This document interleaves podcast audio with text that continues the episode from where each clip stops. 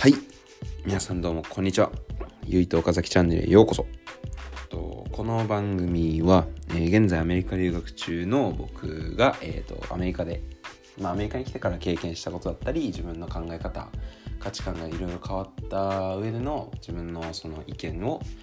えー意見だったりとかを、まあ、皆さんにシェアして、まあ、将来の留学生のためだったりとか、まあ、聞いてくださってるリスナーさんの、まあ、少しでも力になれればなと思って発信している番組になっておりますので、えー、とどうぞ、えーぜひよかったら聞いてみてください。はい。で、えっ、と、今週は、ちょっと今とアメリカだと火曜日なんで、ちょっといつもより早い配信になるかなと思うんですけど、えっ、と、もう今日からちょっとエピソードを、例えばいくつ、多分今日、順当にいくとエピソード7だ、7、エピソード7とかになるとは思うんですけど、もうちょっとそのエピソードいくつっていうシステムをやめて、まあ今までも1話完結型だったとは思うんですけど、もうなんかそれを言う必要はないかなと思い始めたので、はい。なんでまあ、そういうのはもうなしで、一えっと1話完結型の、まあその日の、そのトピックをお話しして、皆さんにシェアして、っていうのを、というスタイルでやっていきたいと思います。はい。お願いします。そうですね。で、えっと、本日のテーマなんですけども、まあ、留学における友達の存在と、まあ、自分の中での友達のあり方というか定義というか意味をちょっと,、えー、とサクッとお話しできたらなと思っております。はい。で、えっ、とですね、友達なんですけど、まあ友達、友達、友達。まあ、皆さん多分少なからず1人以上は、てかたくさんいるとは思うんですけど、まあ、僕もそんな、あの、そんなに多いとは思ってないんですけど、まあ、えっ、と、比較的友達は持ってる方だと思います。特にまあアメリカに来てるんで、日本人だけじゃなくて、アメリカ人だったりとか、メキシコ人だったりとか、まあいろんな人種関係なく、えっ、と、友達に、えー運よく幸いにも囲まれて、えー人生を送ることができていて本当に感謝してます。その点に関して本当に、えーと自分の友達でいてくれてありがとうっていう感じですかね。はい。でえっ、と僕の思う友達留学における友達の存在はまあこれ本当に大きくてまあ自分は僕はアメリカに一人で来てるのでもちろん家族とかは日本だし、まあ、高校まで日本だったのでそれまでにすごい仲良かった友達とかも今もま全然日本で過ごしている子が多いので、まあ正直アメリカに来た時は全く友達本当にゼロからのスタートで始まってやっぱり家族もいない中一人で暮らすとか一人で学校知らない地の学校の授業を受けたりとかでやっぱりいろいろ不安は最初やっぱりたくさんありました。正直。でもやっぱその中で幸いにも友達を、まあ、作ることができてそれでやっぱりえっ、とそのいろいろ不安だったりとかかながまあ消えてったというか消えてったというかまああのなんていうんですかね隠れ始めたというか友達のおかげでそういうことを忘れることができたっていう形ですかね。なんで正直あの本当にあの留学自分の留学人生の中では友達の存在は本当にもう下手したら9割とか8割を占める存在になってますね。はい。でやっぱなんで友達が大切っていうかそこまでの自分の留学人生においてそこまでの割合を占めることができたのかっていうのを考えた時にえっと結構自分の中で思い当たることがあってまあ一つは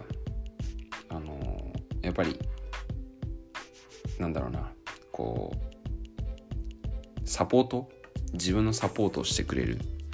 まあ、いろんな面であのお互いに助け合えるっていうのがまあ最初に思い当たることでやっぱりどうしても授業をついていく中で分かんないことだったりとか、まあ、例えばホームシックになった時とかもぱり同じ境遇の友達がいるからこそやっぱり、えー、と痛みを分かち合えてでお互いが前にポジティブな方向に話し合ったりとかそういう経験をシェアしたりとかすることで、まあ、お互い慰め合ったりとかすることであのポジティブな方向に進んで、まあ、今の僕があるっていう形ですかね。はい、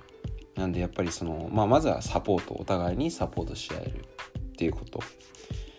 でもう一つもう一つっていうかもう結構あるんで今から言っていくんですけど次は僕は結構あの影響されやすい人なんでそういう面でもかなりあの友達に影響されてモチベーションをすごい友達からもらえるっていうのがあの友達からもらえるっていうのを思いましたね。はい。もちろんそれはあのアメリカで会った友達アメリカからスタートした友達だったりもちろん日本にいる時からあのの友達とかの活躍だったりとかを見て聞いたりしたり見て聞いたりしてあのすごい僕も留学頑張ろうってさらに思えるようになったりとか。なんですごいあのいい意味でモチベーションを多くたくさん、まあのすごいもらえますね。はい。特に日本の友達アメリカで会った友達もすごいもらえるんですけど。でもあの僕結構友達なんかすごい頑張ってる人が多いのでまあ例えば日本で言えば自分のブランドを持ってる人だったりとかまあ、これから就職もあの日本だと僕の代は就職決まってるので、まあ、自分の就職したかったところに就職してまた4月から新たに頑張る人だったりとか、まあ、アメリカで会った友達言えばそれこそ今のハウスメイトの子たちは自分でまあ僕みたいにあの自分の意見や経験をあのいろんなプラットフォームで発信し始めてる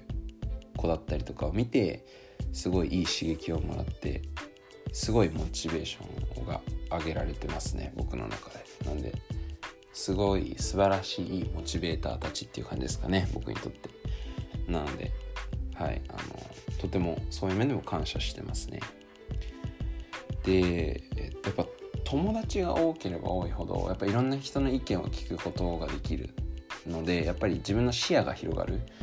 前回のあの留学の僕にとっての留学の意味でやっぱ述べたようにあの留学ってやっぱり一あの自分をもっと柔軟な人間にするいい機会すごい視野を広げたりとかいろんなことを経験して自分の考え方価値観を広げるいい機会って言った通り、